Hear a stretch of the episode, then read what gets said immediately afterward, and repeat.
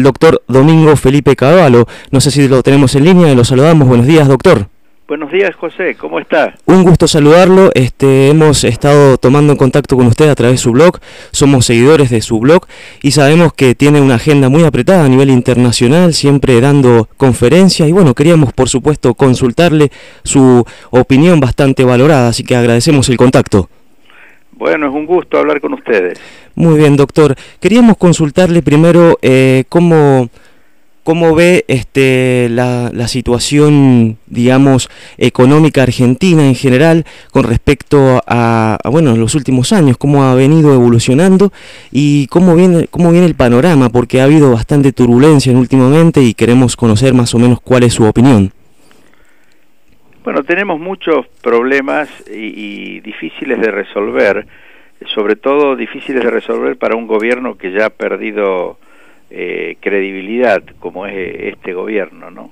El problema principal es eh, que hay una gran distorsión en los precios relativos de la economía debido a la forma arbitraria y discrecional con la que el gobierno ha estado interviniendo prácticamente en, en todos los sectores de la economía. Entonces, eh, ahora eh, hay alta inflación, pero además de haber alta inflación, hay muchos precios eh, atrasados, hay inflación reprimida, así que cualquier cosa que se haga para, por ejemplo, tratar de reactivar la economía, que obviamente ha entrado en una suerte de estancamiento, incluso de recesión, eh, exacerbaría aún más la, la inflación. Así que estamos en un momento eh, difícil, complicado. yo creo que las economías regionales están sufriendo mucho porque obviamente que con una brecha entre el paralelo y el oficial del 40%, imagínense muchos de los costos, insumos ya están al nivel del, del dólar paralelo, pero eh, las exportaciones y los precios de venta hay, hay problemas muy serios que requerirían un proceso de liberalización de la economía, es decir, dejar que los precios de mercado, incluso el, el precio del dólar, se fijen eh, libremente en los mercados eh, sin intervención del gobierno, ¿no? Pero para un gobierno que tiene tan poca credibilidad como esta, eso podría a su vez desatar una suerte de Rodrigazo. Claro, claro. En su último libro, uno de los últimos libros de esta inflación, usted hace referencia a lo que podría ser la solución para este problema de fondo de la inflación, es, el, por ejemplo, el establecimiento de una regla monetaria creíble, ¿verdad? Pero... Sin duda, sin duda. Pero eso, imagínese, el, el Banco Central se niega a hablar de inflación, el gobierno miente sobre la inflación, así que mal puede en este momento este Banco Central, eh, por ejemplo, implementar lo que otros bancos centrales han hecho, que se llama una política monetaria enderezada a ciertas metas de inflación. ¿no? Claro, exactamente.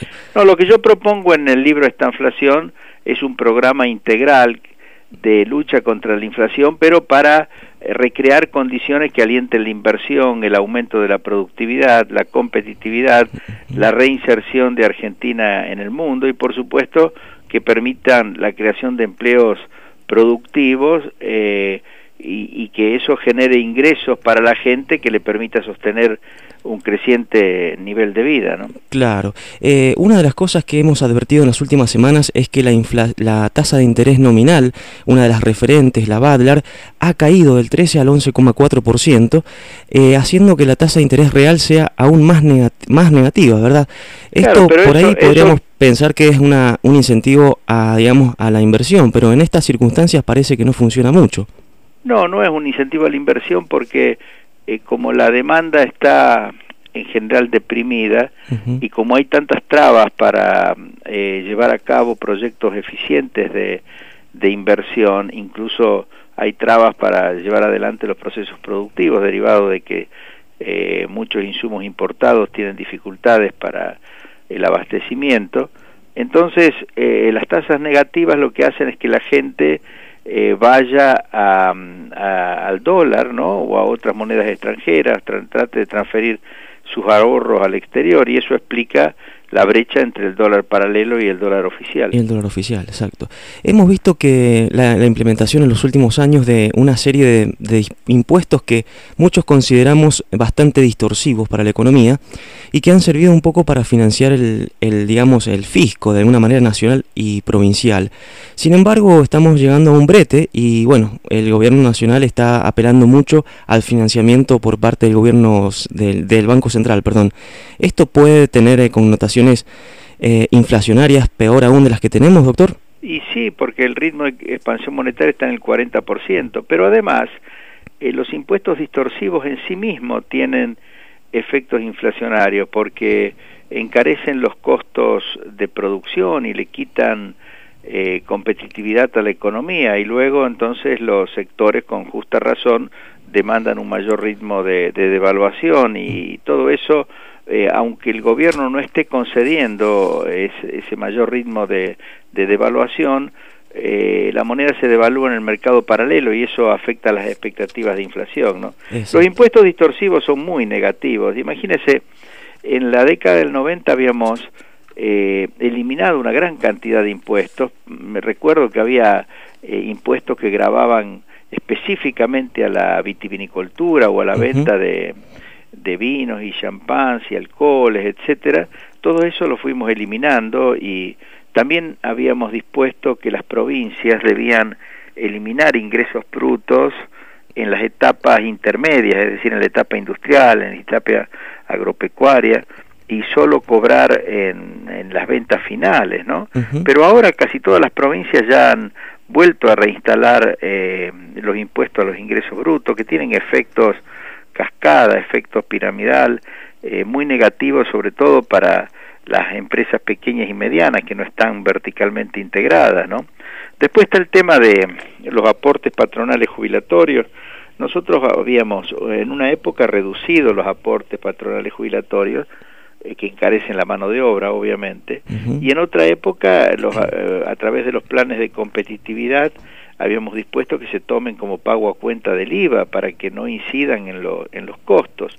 Pero ahora no, no, existe ninguna de las dos de esos dos mecanismos, por lo tanto eh, el costo laboral eh, eh, es no solo el salario de bolsillo del trabajador, sino todos estos impuestos que la patronal tiene que pagar eh, sobre ese costo laboral. ¿no? Después están las retenciones a las exportaciones, eh, no solo en el campo, eh, digamos, no solo para la soja, el maíz, el trigo, sino también para los productos de las economías regionales y, y para la industria manufacturera, que también paga un 5% de, de retención.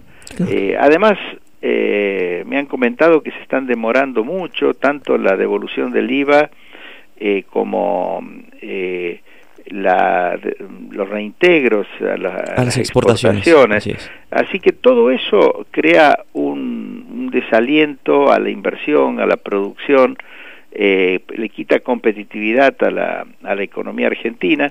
Y en el pasado se pensó que eso se resolvía eh, con un tipo de cambio real alto, es decir, que de alguna manera una moneda muy devaluada eh, tapaba todos estos, estos problemas. Pero obviamente que eh, la inflación ha ido erosionando ese tipo de cambio real alto y por otro lado, eh, si ahora, por ejemplo, eh, recurrieran a una fuerte devaluación, obviamente que corren el riesgo de que se desate un rodrigazo, ¿no? Porque eh, como hay muchas tarifas de servicios públicos muy atrasados, tendrían que acompañar la devaluación con, con un tarifazo y los sindicatos obviamente que inmediatamente pedirían aumentos de salarios nominales del mismo orden de magnitud. Y entonces un mes o dos meses después de ese golpe la inflación estaría al doble o al triple de lo que está ahora, ¿no? Claro.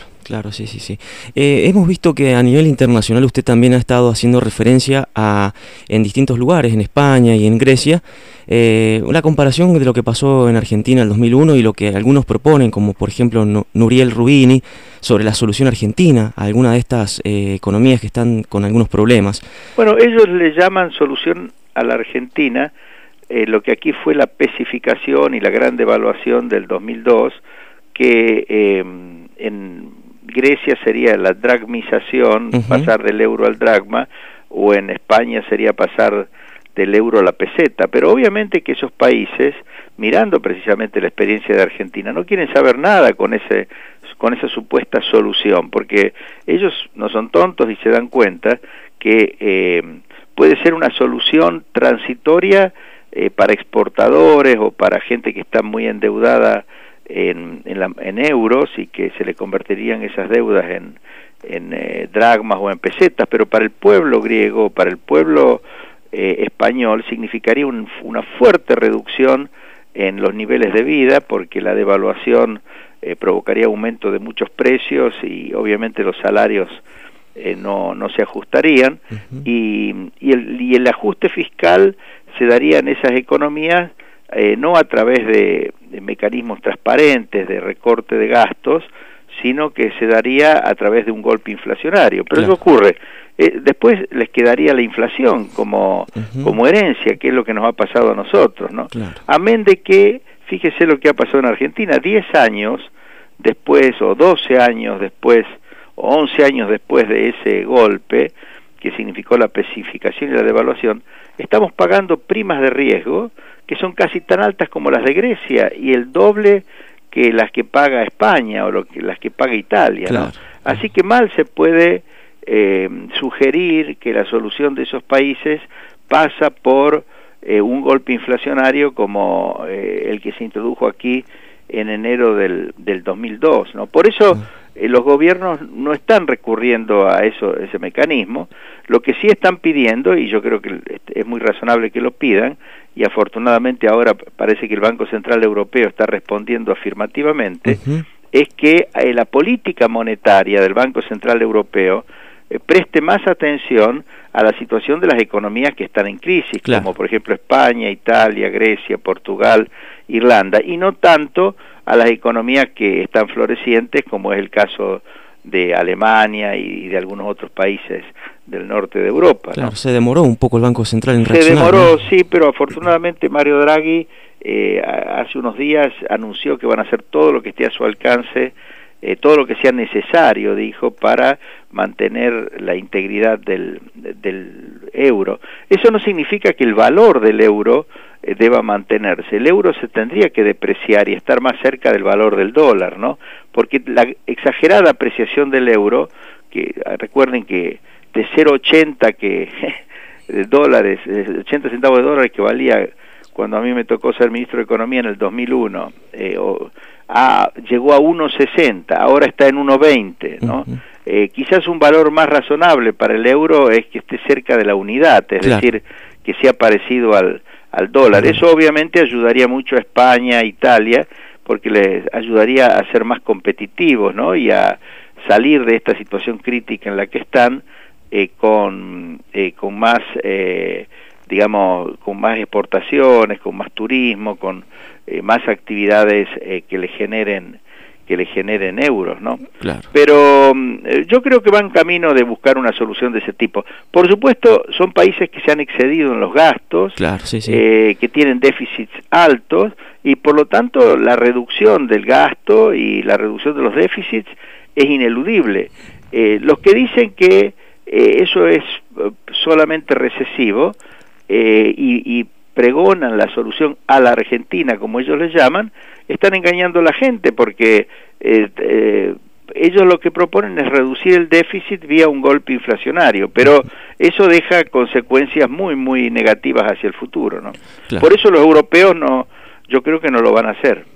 Claro, exactamente. Eh, otra cosa de que, volviendo un poco a la Argentina, eh, vemos que un poco el déficit, como habíamos dicho recién, es un poco apremiante ya a nivel no solamente federal, sino también en las provincias y los municipios.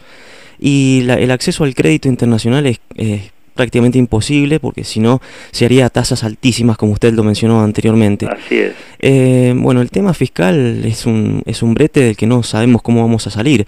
Bueno, El- lo que pasa es que el, el tema fiscal yo creo que no es un problema de las provincias como sí lo era en el año 2001, sino que es un problema de la nación, ¿no? Porque eh, actualmente las provincias tienen problemas de déficit porque la nación no les ha estado enviando todo lo que hubiera correspondido en materia de coparticipación federal Claro. de impuestos, ¿no? Eh, se ha apropiado, primero muchos de los impuestos distorsivos eh, lisa y llanamente no los coparticipa o los coparticipa en un porcentaje muy inferior al que dispone la ley de, coparticipación. ¿no?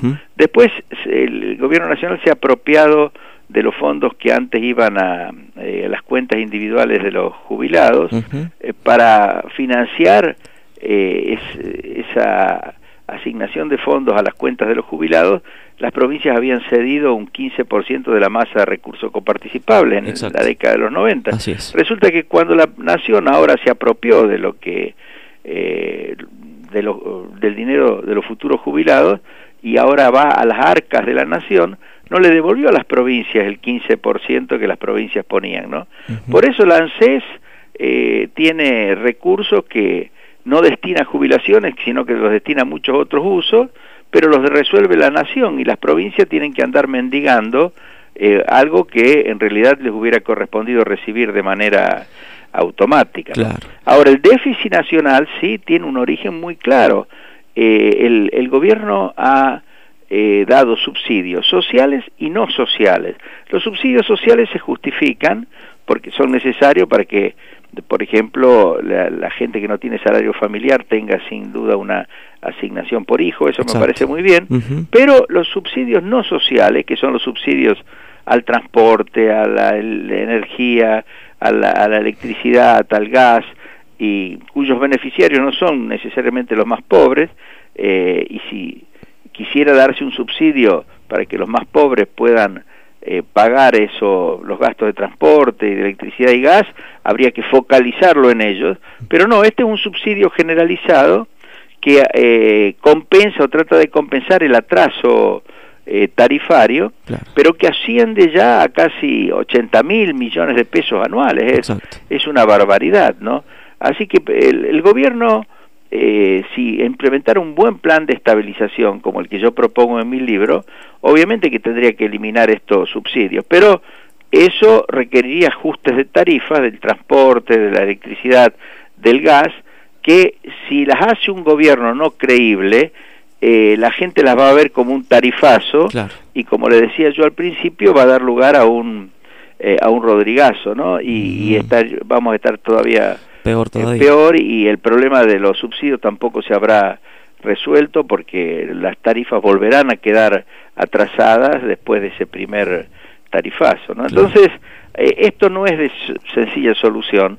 Eh, lamentablemente habrá que esperar, para mí, en mi opinión, para que haya una solución realmente buena y completa, que cambie el gobierno. Y esto se va a producir el 10 de diciembre del 2015, por lo cual eh, me parece que los tres próximos años van a ser tres años políticamente muy importantes porque se tendrá que estar conformando la alternativa eh, que, que, pueda proveer un buen gobierno a partir del 10 de diciembre del 2015. Comprendo, perfecto. Eh, doctor, entonces es un panorama bastante complicado y bastante desafiante para todos los argentinos, ¿no? Este... Así es, pero yo creo que mejor que nos pongamos todos a, a ver qué puede hacer cada uno para que esta situación se revierta, porque si no eh, vamos a estar cada vez peor, ¿no? Exacto.